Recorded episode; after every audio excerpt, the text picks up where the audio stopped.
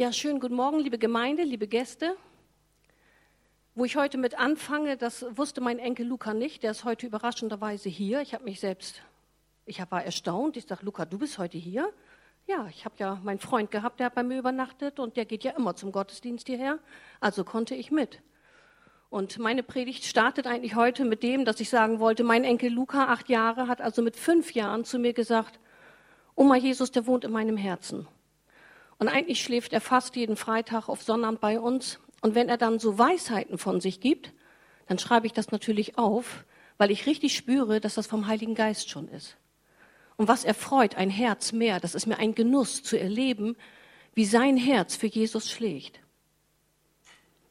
Aber Luca würde natürlich ein regelmäßiger Gottesdienst, ein Kindergottesdienst, richtig gut tun, damit er geistlich trainiert wird. Deswegen bin ich froh, dass er heute hier ist. Er hört wieder etwas Neues, hoffe ich von Gott über Gott. Und meine Frage ist, wie ist das mit uns? Wie kommen wir zu unserem Gottesdienst? Sind wir noch in dieser Erwartung, dass wir etwas Neues, dass wir uns verändern wollen? Kommst du und hast diese Anbetung, die wir gerade gehabt haben, weil du sagst, oh, das, das war wieder schön? Das Wort, das gepredigt wird, denkst du vielleicht im Hinterkopf, naja, mal gucken, hoffentlich kommt heute mal was Neues. Aber wisst ihr, die Bibel bleibt die Bibel. Es kommt nicht Neues dazu. Es kann anders ausgelegt werden. Aber etwas Neues werden wir manchmal nicht hören. Wenn du selber die Bibel einmal gelesen hast, dann weißt du eigentlich, was da drin steht, wenn man sich alles merken kann. Ich nicht. Kommst du, um geistlich zu wachsen, wenn du hier zum Gottesdienst kommst? Kommst du, um trainiert zu werden? Kommst du, um verändert zu werden? Wir wollen ja von, von Jesus lernen und Jesus selber sagt ja von sich, dass er ungefähr 30 Jahre alt war, als er mit seinem öffentlichen Dienst begonnen hat. Und in den ganzen Evangelien lesen wir ja sehr viel darüber, wie er schon mit drei Jahren mit Gott gesprochen hat, sein Vater, wie er mit Gebeten schon mit ihm eng zusammen war, dass er so gehorsam war. Wir lesen viel über seine Aussprüche, wie ich vorhin von Luca gesagt habe, in den Evangelien. Und ich freue mich, dass ich entsetzte Gesichter sehe, weil das steht da gar nicht drin. Gar nichts steht da drin über Jesus als Kind, was er gesagt hat. Vergesst das. Ein einziger Satz steht da drin, wie Jesus zwölf Jahre alt war. Ein Satz in den Evangelien, was er gesagt hat. Weiß jemand, ist jemand bibelfest, was das für ein Satz war?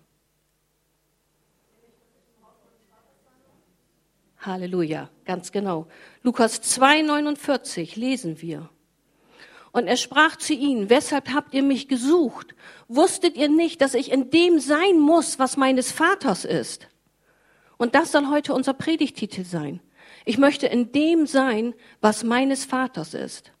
Jesus war damals zwölf Jahre und ein zwölfjähriger Jesus soll unser Vorbild sein.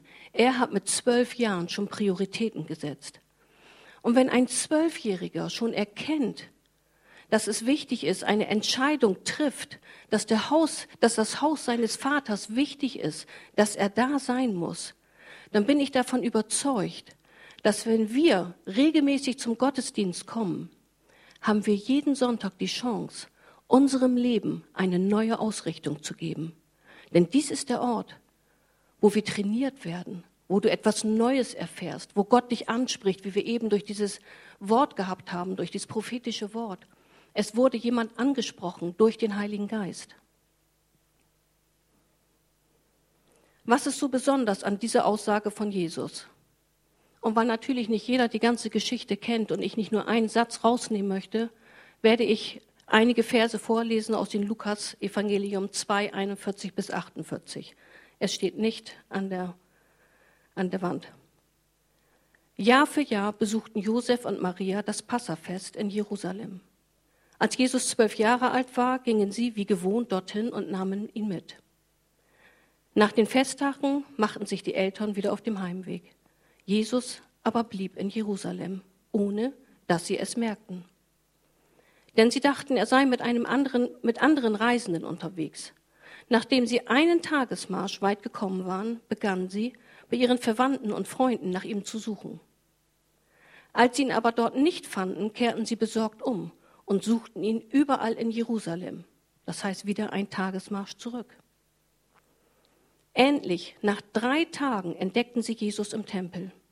Er saß mitten unter den Gesetzeslehrern, hörte ihnen aufmerksam zu und stellte Fragen. Alle wunderten sich über sein Verständnis und seine Antworten. Die Eltern waren fassungslos, als sie ihn dort fanden.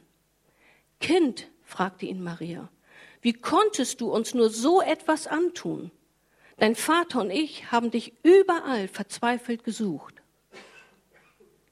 Und er sprach zu ihnen, weshalb habt ihr mich gesucht? Wusstet ihr nicht, dass ich in dem sein muss, was meines Vaters ist? Mit zwölf Jahren hat er gesagt, ich muss in dem sein, was meines Vaters ist. Mit zwölf Jahren hat er Prioritäten gesetzt. Das heißt, er hat nicht gesagt, ich muss noch wachsen, ich muss noch älter werden, ich verstehe so vieles noch nicht. Es gab eigentlich nichts, was ihn davon abgehalten hat. Und ich glaube, so geht uns das auch. Es kommt nicht darauf an, ob du jung bist oder ob du alt bist, ob du noch ein Kind bist, sondern es kommt darauf an, wo liegt deine Priorität in deinem Leben? Wo kannst du Entscheidungen treffen? Und wenn ein Zwölfjähriger das kann, dann denke ich schon, können wir auch viel häufiger vielleicht Entscheidungen treffen, indem wir eine Priorität wirklich als Nummer eins bezeichnen. Was ist deine Priorität? Nicht mal Maria und Josef haben verstanden, was in ihm vorging. Aber da hat Jesus nicht seine Entscheidung von abhängig gemacht. Er hat gesagt, wisst ihr denn nicht? Wisst ihr denn nicht? Das war für ihn normal, da zu sein, in diesem Haus. Das war ganz normal für ihn, so ungefähr so logisch. Ich meine, wieso habt ihr mich gesucht? Hier war ich, hier bin ich, hier gehöre ich her. Das war die Normalität. Er wollte in dem sein, was der Vater für ihn vorbereitet hat. Wie konntest du so etwas uns antun, haben die Eltern gesagt. Und vielleicht wirst auch du nicht immer verstanden, wenn du vielleicht hier zum Gottesdienst kommst, wenn du vielleicht in einer Kleingruppe gehst, weil du vielleicht deine Priorität auf das Reich Gottes setzt. Vielleicht schütteln auch bei dir deine Familienmitglieder den Kopf. Bei mir ist es so. Ich bin noch alleine in meiner Familie als Christ.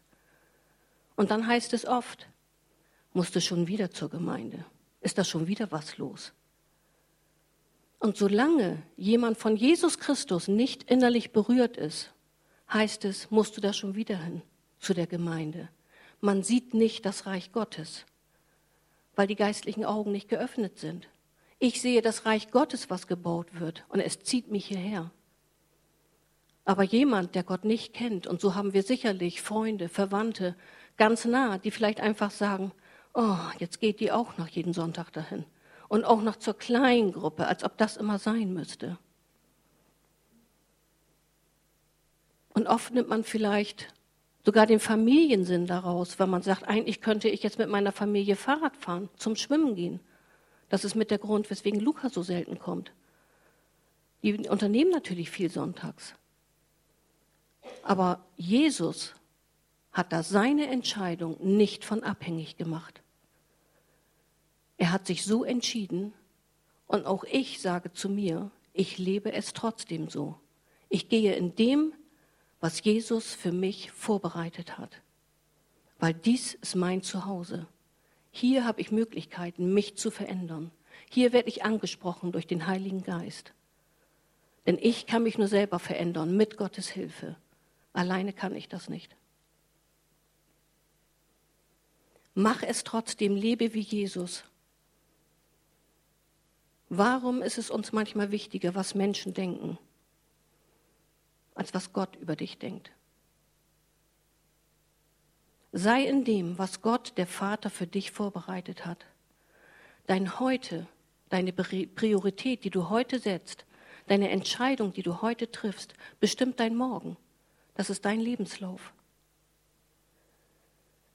Im Griechischen, ich habe einen geistlichen Vater gehabt, der mich sehr gelehrt hat. Und ich hatte die Freude, ein neues Testament, griechische Übersetzung zu bekommen. Und das ist also herrlich, da mal nachzugucken, so, so Feinheiten, gerade bei diesem Satz. Und im Griechischen heißt es nicht, wusstet ihr nicht, dass ich in dem sein muss, was meines Vaters ist, sondern wusstet ihr nicht, dass es notwendig ist, in dem zu sein, was der Vater für mich vorbereitet hat. Dass es notwendig ist. Alleine das Wort notwendig, das hat bei mir schon Fenster geöffnet. Eine Not wendet sich. Es ist notwendig, in dem zu sein, wo Gott ist, was Gott für uns, für dich vorbereitet hat. Wusstet ihr nicht, dass es notwendig ist, dass es nötig ist, in dem zu sein, was Gott für euch hat? Im Eisladen werdet ihr euch nicht verändern. In der Diskothek auch nicht. Aber da, wo Gott ist, wo Gott euch vorbereitet, wo er etwas vorbereitet hat. Es gibt also etwas, was unsere Not wendet. Aber dafür müssen wir unsere Notwendigkeit in unserem Leben erstmal selbst erkennen. Es wendet die Not in deiner Familie. Es wendet die Not bei Krankheit. Es wendet die Not in deinen Umständen. Es wendet die Not auf deiner Arbeitsstelle. Es wendet die Not mit deinen Finanzen. Es wendet die Not in deiner Ehe. Es wendet die Not da, wo du stehst. Wenn du in dem lebst, was der Vater für dich vorbereitet hat, wird deine Not gewendet, weil es notwendig ist, für uns da zu sein. Wisst ihr nicht, dass es eine Notwendigkeit ist, dass ich in dem bin, was des Vaters ist, was der Vater vorbereitet hat? Die Identität, die Jesus hatte, die hatte er nicht von seinen leiblichen Eltern. Er hat nicht gesagt, ich, ich bin stark und ich bin selbstbewusst, weil Mama und Papa mich lieb haben oder weil ich immer alles richtig mache oder weil ich in, in Leistung lebe. Es war ganz klar zu erkennen, dass seine Identität gewurzelt war in Gott dem Vater, in seinem Vater. Das war seine Identität. Und darum war ihm das wichtig, da zu sein. Wenn wir unsere Identität finden wollen, dann finden wir die bei Gott, dem Vater, nicht in dem, wo du dich gerade vielleicht bewegst oder weil du sagst, das tut mir gut und da fühle ich mich nicht gut und da, das brauche ich, damit ich mich sicher fühle. Das werden wir nie hinbekommen, wenn wir nicht unsere Identität bei Gott, dem Vater, suchen, der dich geschaffen hat, mit deinem Charakter, mit dem mit Gaben, die er für dich besonders ausgesucht hat. Das ist deine Identität, die du vom Vater bekommst, deine Stärke. Du wirst standfest in dem, was er dir gegeben hat, was er vorbereitet hat für dein Leben ganz persönlich. Von ihm holen wir uns die Liebe, die wir brauchen.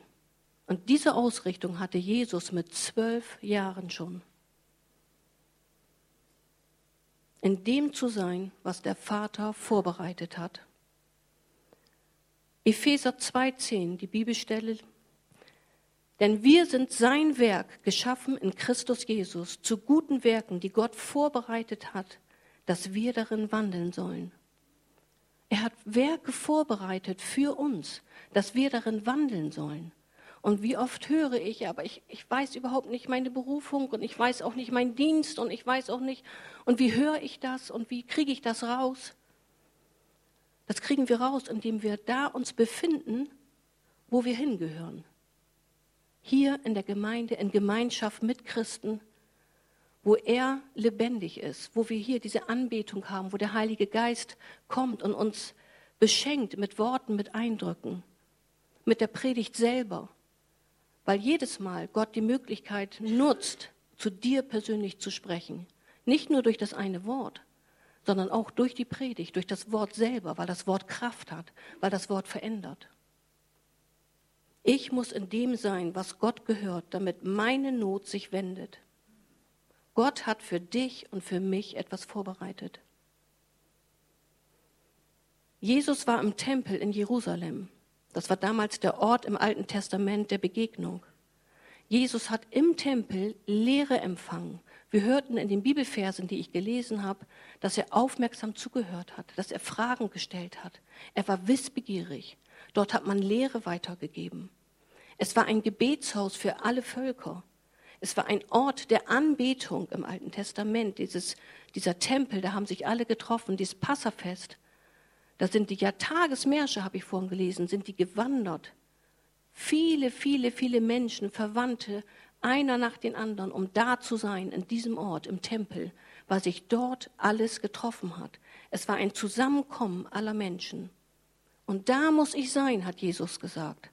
Mittendrin, damit ich beim Vater sein kann, damit der Vater mich anspricht. Denn da, wo Gott war, wurde man verändert, gelernt, gelehrt und geformt. Und darum möchte ich nochmal wieder auf den Gott begegnen Kurs hinweisen. Auch Jugendliche möchte ich da gerne zu einladen. Wir gehen ja extra zwei Tage weg, damit wir sagen, wir wollen ja Gott begegnen, weil wir diese intensive Zeit dann haben werden. Wir haben ja mehrere Predigten nacheinander. Um ehrlich zu sein, hat man nur ganz wenig Pausen.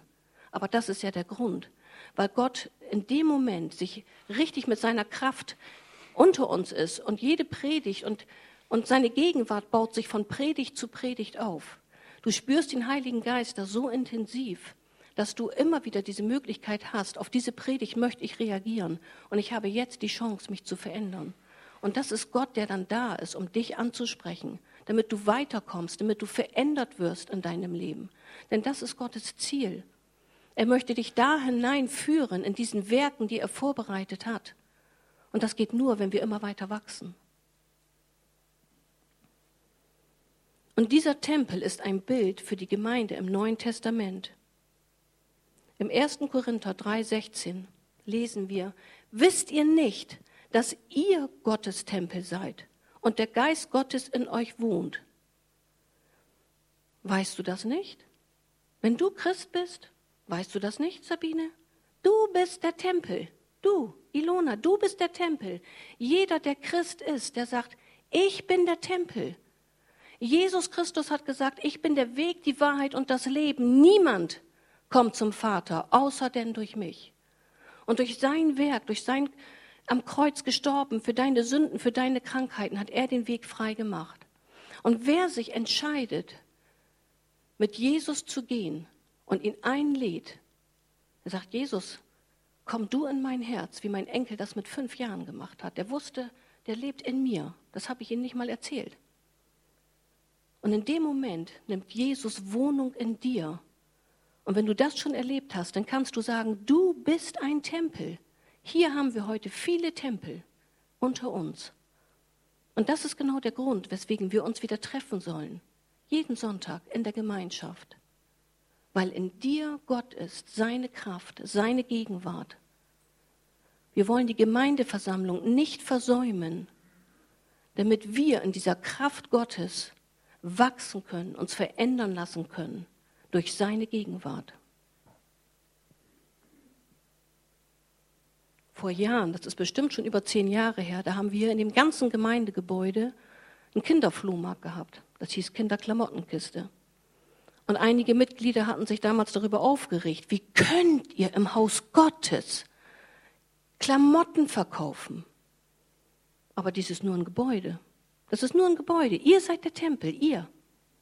Es gibt, es gibt Kirchengemeinden, die treffen sich in Diskotheken, weil die sagen, wir mieten den Raum an und ob die da vorher abends gesungen haben und andere Lieder gespielt haben, da wo du bist, da wo Menschen sich treffen, wo ein Tempel nach dem anderen sich aufgereiht wird, da wird Gott angebetet, da ist er mitten unter uns, da in dieser Versammlung, da ist Gott, hier ist Gott mit seiner Gegenwart.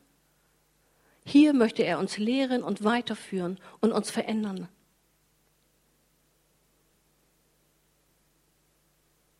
der Ort für Lehre, für Leitung, für Training. Hier in der Gemeinde wird man geschliffen und geistlich reifer. Das Schleifen ist nicht immer so schön. Man möchte lieber gleich geistlich reifer werden, aber das kann man leider nicht umgehen. Das gehört damit zu. Aber deswegen ist es wichtig, dass du hier bist, mitten unter uns bist.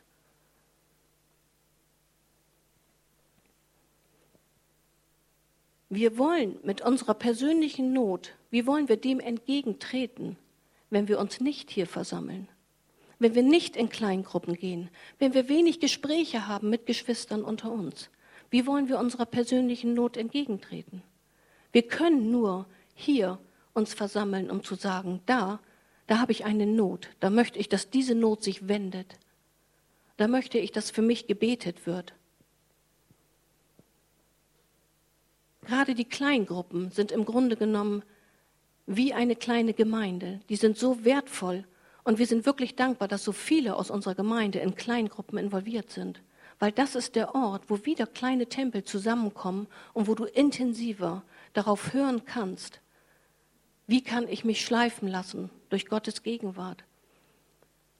Jesus soll dich ansprechen, der Heilige Geist soll dich leiten, soll dich führen, du sollst Fragen stellen, du sollst verändert werden. Wenn jemand noch nicht in einer Kleingruppe geht, ich möchte dich ermutigen. Wir haben draußen am, am Infobrett sind kleine Karten mit unseren Kleingruppen. Lass dich überraschen, besuche die Kleingruppen und sei Teil des Ganzen, damit du in dieser Kraft Gottes sein kannst, damit du in dem sein kannst, was Gott für dich vorbereitet hat. Es ist notwendig für deine Zukunft, dass du in dem bist, was Gott für dich vorbereitet hat. Und die Gemeinde ist der Ort, wo wir uns treffen. Es gibt so viele Menschen, die sind auf der Suche nach etwas Spirituellen. Meine Freundin, die fährt regelmäßig zu einem so einem Ort, wo dann Om gesungen wird und wo man schon eine Familienaufstellung macht, wie kann man sich verändern, wie kann man sicherer werden. Auch da nimmt man tatsächlich Bibelsprüche mit rein, aber sie kennen Gott gar nicht. Aber jeder möchte sich verändern, also nicht jeder, viele möchten sich verändern und viele möchten trotzdem etwas Spirituelles haben. Und wisst ihr was? Dies hier, die Gemeinde, ist der spirituelle Ort. Sogar im, im Alpha-Kurs hörte ich, dass eine Person sagte, na ja, es ist am Anfang schon ein bisschen spooky. Ja, aber das ist das Spirituelle, was wir hier haben. Weil Gott ja spricht, weil Gott ja lebt, weil er ja mit dir ist, weil er dich ja leiten will, weil er dich führen will. Und darum ist es wichtig, dass du sonntags kommst mit einem offenen Herzen, mit einer offenen Seele und mit einem offenen Geist, um zu sagen, Herr, hier bin ich. Wo möchtest du mich heute hinführen? Auf was soll ich hören? Was ist heute wichtig für mich? Auf was kann ich heute reagieren? In diese Gemeinde im Neuen Testament ist der Ort der Anbetung. Hier treffen wir uns, um ihm die Ehre zu geben. Was war das wieder für ein wunderbarer Lobpreis, Gott die Ehre zu geben? Oder war er einfach nur schön für dich? Hier in dieser Gemeinde hören wir das Wort Gottes jede Woche. Hier wirst du trainiert. Hier werden deine geistlichen Muskeln trainiert. Dies ist der Ort, wo du dich aufhalten sollst. Das sollte das Normale sein. Hier gehört ein Christ her, zum Gottesdienst, zu der Kleingruppe, in einzelnen Treffen, da, wo Gott sich trifft. Hier im Gottesdienst erleben wir, wie wir es heute gehört haben, prophetisches Reden, Weissagungen, Bilder oder Eindrücke. Und das ist das, was, was Gott sieht, den Einzelnen in seiner Not. Und er gibt dir immer eine Hilfe. Und ich kenne einige, die sagen, ich bin manchmal so aufgewühlt und mir geht es so schlecht. Aber wenn ich im Gottesdienst sitze, dann komme ich irgendwie zur Ruhe. Und auch das ist Gott. Gott gibt dir Ruhe. Das ist das, was sein Wort sagt. Da, wo er ist, ist Frieden. Du kannst manchmal einen Sturm um dich herum haben, aber Gott gibt dir Frieden und Gott gibt dir Lösungen. Ja, es stimmt, es geht nicht immer von einem Tag auf den anderen. Und manchmal steckt man vielleicht in eine Krise und man hat einen längeren Weg vor sich. Umso wichtiger ist es, dass du da bist, in dem Haus, was Gott vor, wo Gott was vorbereitet hat für dich. Indem du da bist, wo dein Geist angesprochen wird, damit du weiterkommst, damit du trainiert werden kannst. Wir bieten jeden Sonntag im Anschluss Gebet an. Du darfst mit deiner persönlichen Not kommen. Auf jede Predigt kannst du reagieren und Entscheidungen treffen. Und das ist ein ganz wichtiger Punkt. Manchmal empfinde ich, wird das gar nicht so in Anspruch genommen. Und natürlich kannst du das zu Hause machen. Du kannst sagen, da hat mich das und das angesprochen und ich gehe hinterher ins Gebet und werde Gott sagen, das möchte ich wirklich ändern. Da finde ich, da darf ich noch wachsen. Aber manchmal ist es so, dann haben wir erst Gemeinschaft, dann sind wir zu Hause und dann schwupp ist es schon vergessen wieder. Und dann sagen wir, das können wir auch nächstes Mal machen. Aber nächstes Mal kommt schon wieder eine neue Predigt. Dann möchte Gott ja, dass du darauf reagierst, dass du in deinem Geist wach bist und sagst, da ist jetzt wieder etwas, wo ich auf reagieren kann. Aber wichtig ist, dass du immer deine Priorität wie Jesus darauf setzt, ich möchte in dem sein, was Gott für mich hat. Und wenn Gott etwas für dich hat, dann wirst du das in dieser Atmosphäre, weil hier Gott ist, wirst du das wahrnehmen. Wenn du deine Berufung und deinen Dienst nicht weißt, dann bist du nicht in dem Ganzen drin. Weil in dem, wo du drin bist, wird er dir zeigen, die Werke, die er vorbereitet hat, die wirst du greifen können, die wirst du fühlen können. Du wirst spüren, da fühle ich mich angesprochen. Das möchte ich machen. Du hast eine Sehnsucht dann irgendwo hin und sagst, da möchte ich mich eingeben. Das möchte ich tun. Weil Gott das in dir vorbereitet hat. Gott wird seine Gemeinde bauen. Und bauen, das ist ein Verb, das ist was Aktives. Und wenn jetzt ein Haus richtig gebaut wird und man sieht Stein auf Stein und die Handwerker sind fertig und die gehen nach Hause, dann sieht man da einfach ein halbfertiges Haus und nichts bewegt sich. Aber wenn Gott davon spricht, er will seine Gemeinde bauen, dann heißt das, dass wir sind immer da drin, wir gehen weiter, Schritt für Schritt, Sonntag für Sonntag. Gott will seine Gemeinde bauen und da gehörst du und du und du, ihr gehört damit zu. Das ist nicht irgendeiner hier aus der Leitung oder irgendeiner an der Technik, weil man den braucht. Ach, und den für Cappuccino braucht man ja auch noch. Nein, Gott will seine Gemeinde bauen, weil du wichtig bist. Und wir müssen in dem, wenn wir in dem drin sind, dann zeigt Gott dir nämlich dieses Bild des Ganzen, dieses Große, was er vorhat. Und wir sehen manchmal nur dieses halbfertige Haus und denken, na ja, kann ich da wirklich was tun? Kann ich das? Wenn du in dem bist, wo der Vater etwas für dich vorbereitet hat, dann wirst du das ergreifen können in deinem Geist, wo dein Platz ist, wo deine Bestimmung ist, wo deine Berufung ist. Nur einen schönen Gottesdienst erlebt zu haben, das reicht nicht aus. Wir wollen ja etwas verändern. Wenn dies ein spiritueller Ort wird, dann zieht es Menschen an. Dann kommen andere für sagen, ich muss ein Seminar haben und, und will zum Kurs Gott begegnen, weil ich weiß, das hat das und das verändert. Meine Freundin gibt, glaube ich, 800 Euro für ein Wochenende aus. Oh, ist doch schrecklich. Damit sie umsingen. Und hier haben wir jedes Mal die Möglichkeit, mit Gott in Kontakt zu treten. Aber sei bereit.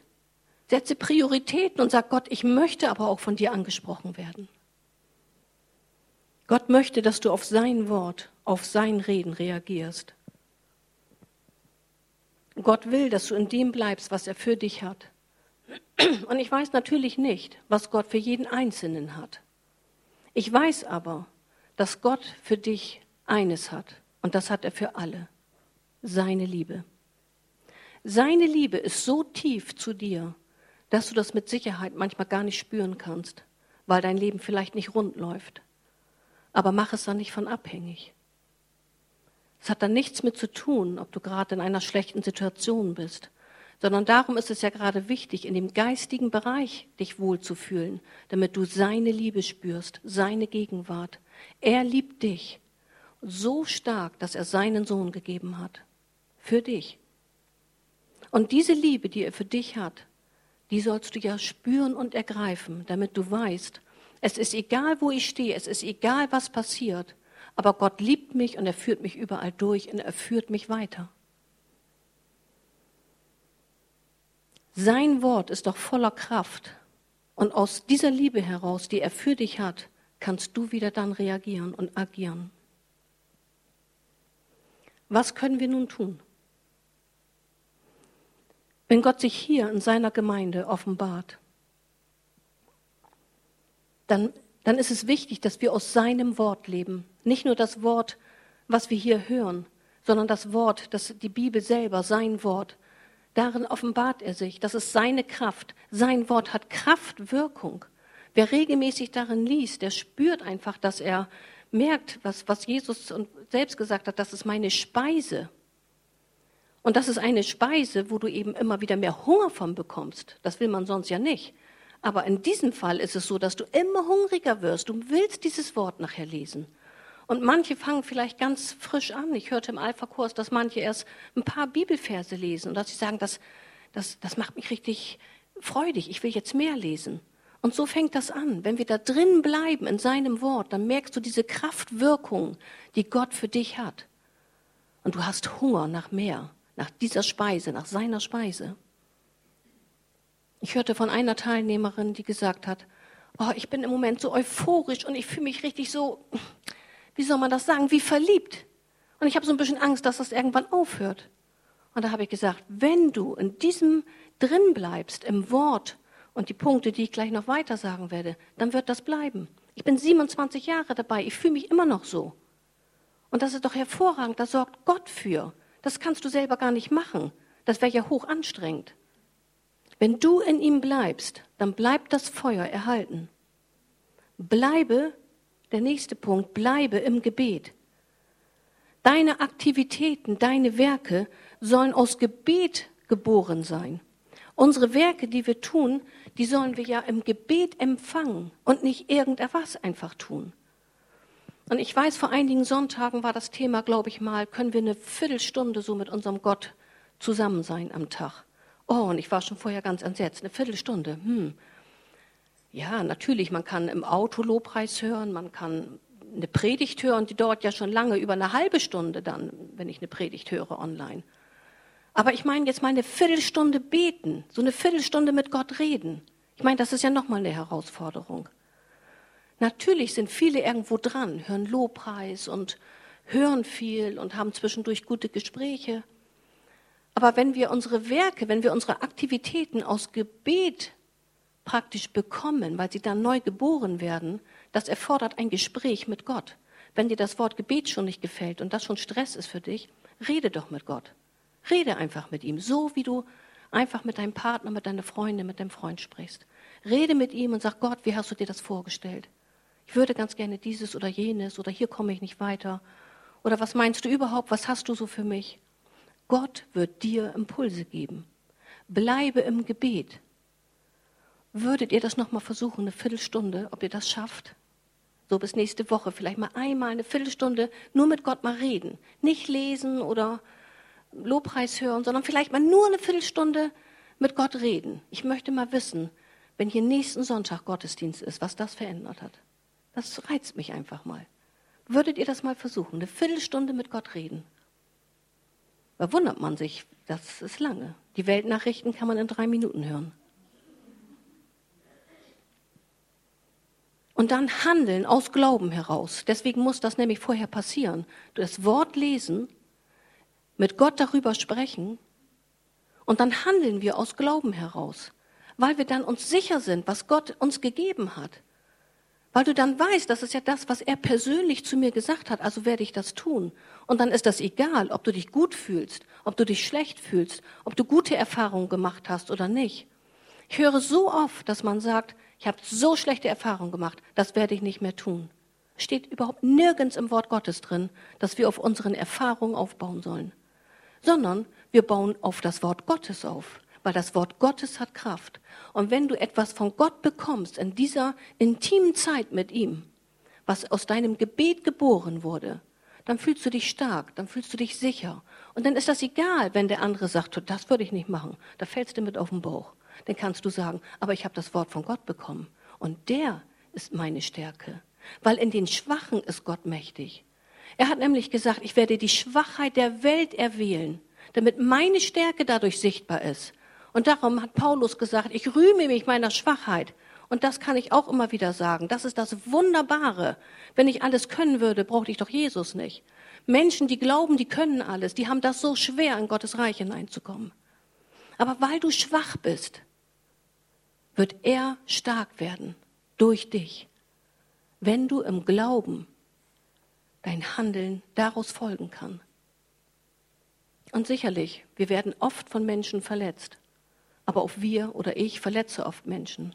Das wird so bleiben. Das wird nicht anders werden, auch wenn wir Christen sind.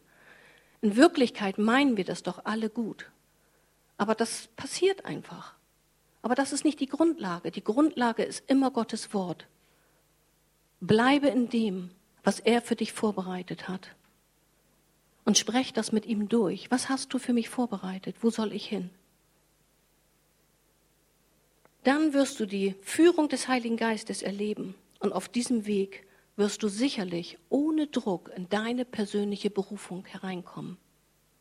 Das sind nur drei Punkte, die dir helfen, auf diesem Weg wirklich etwas Neues für dich selber, für dein Leben zu entdecken, was Gott für dich vorbereitet hat. Und wenn wir als Gemeinde, wenn jeder Einzelne als Tempel Gottes auf sein Wort reagiert, dann sind wir in dem, was er vorbereitet hat für diese Gemeinde. Du hast ja einmal dein persönliches Leben, wo du sagst, da will ich entwachsen, da will ich weitergehen. Aber jetzt kommen wir ja alle wieder zusammen, weil hier die Gemeinde vor Ort unseren Ort doch letztendlich dienen möchte. Lilienthal. Wir wollen hier Gott verherrlichen und groß machen. Also hat Gott doch mit unserer Gemeinde, in der gesamten Gemeinde, etwas vor. Hier hat er etwas vorbereitet, ganz besonders für Lilienthal. Und dann sind wir in dem, was er vorbereitet hat, wie er seine Gemeinde baut. Und dann sind das nicht nur wir, sondern unsere Gäste werden erleben, dass sie spüren, hier ist eine Einheit, hier ist eine Atmosphäre, hier ist etwas anders. Das nehmen wir wahrscheinlich nicht wahr, weil du schon so lange mit Jesus gehst und du denkst, spüre ich gar nicht. Aber ich höre das, dass Gäste sagen, ja, hier ist etwas anders. Hier ist Gemeinschaft, hier ist Einheit. Das ist das, was Gäste spüren. Sie sehen, wie Gott uns dient und wie wir Gott dienen. Das ist das, was ansteckend ist. Unser, Gott, unser Gottesdienst wird anziehend und begeistert Menschen. Und dann wird nicht nur irgendwann unsere Kleidekammer Anziehungspunkt heißen, sondern dann sind wir hier der Anziehungspunkt. Wir sind ein Magnet damit Menschen kommen, um zu sagen, hier ist Gott mitten in unserer Mitte. Weil in dir lebt die Gottheit selber, wenn du dich für Jesus Christus entschieden hast. Bleibe aktiv, liebe in dem, was der Vater für dich vorbereitet hat. Lebe aus dem Wort, bleibe im Gebet, handel im Glauben. Versäume die Versammlung nicht. Und bevor ich zum Schluss komme, möchte ich, dass wir noch ein Lied gemeinsam singen und möchte die Band nach oben bitten. Und ich möchte euch bitten, achtet darauf, was ihr für Impulse von Gott bekommt. Was spricht Gott heute zu euch? Damit ihr im Anschluss darauf reagieren könnt und sagen könnt, Gott, ich möchte heute eine Priorität festmachen. Ich möchte mich entscheiden, in dem zu sein was du vorbereitet hast. Vielleicht kennst du Gott, den Vater, Jesus, den Heiligen Geist so noch nicht, wie ich heute darüber gesprochen habe. Aber vielleicht spürst du in dir drin, vielleicht schlägt dein Herz und du sehnst dich nach dieser Erfüllung, nach dem da reinzukommen, was Gott für dich hat. Heute besteht die Möglichkeit. Ich möchte dir die Möglichkeit geben, wenn du dich angesprochen fühlst, dich für Jesus zu entscheiden. Er, der dein Leben einen neuen Sinn gibt, eine neue Berufung gibt, der der Lebensinhalt ist. Und wenn du dich innerlich angesprochen fühlst, dann werde ich jetzt ein Gebet sprechen, was du mitsprechen darfst. Und unsere Geschwister werden mitbeten, sodass du da einhängen kannst, wenn dein Herz das möchte. Vater, ich komme jetzt zu dir. Und ich möchte in dem Leben, was du für mich vorbereitet hast. Ich habe erkannt, dass nur du die Fülle hast und mich so sehr liebst.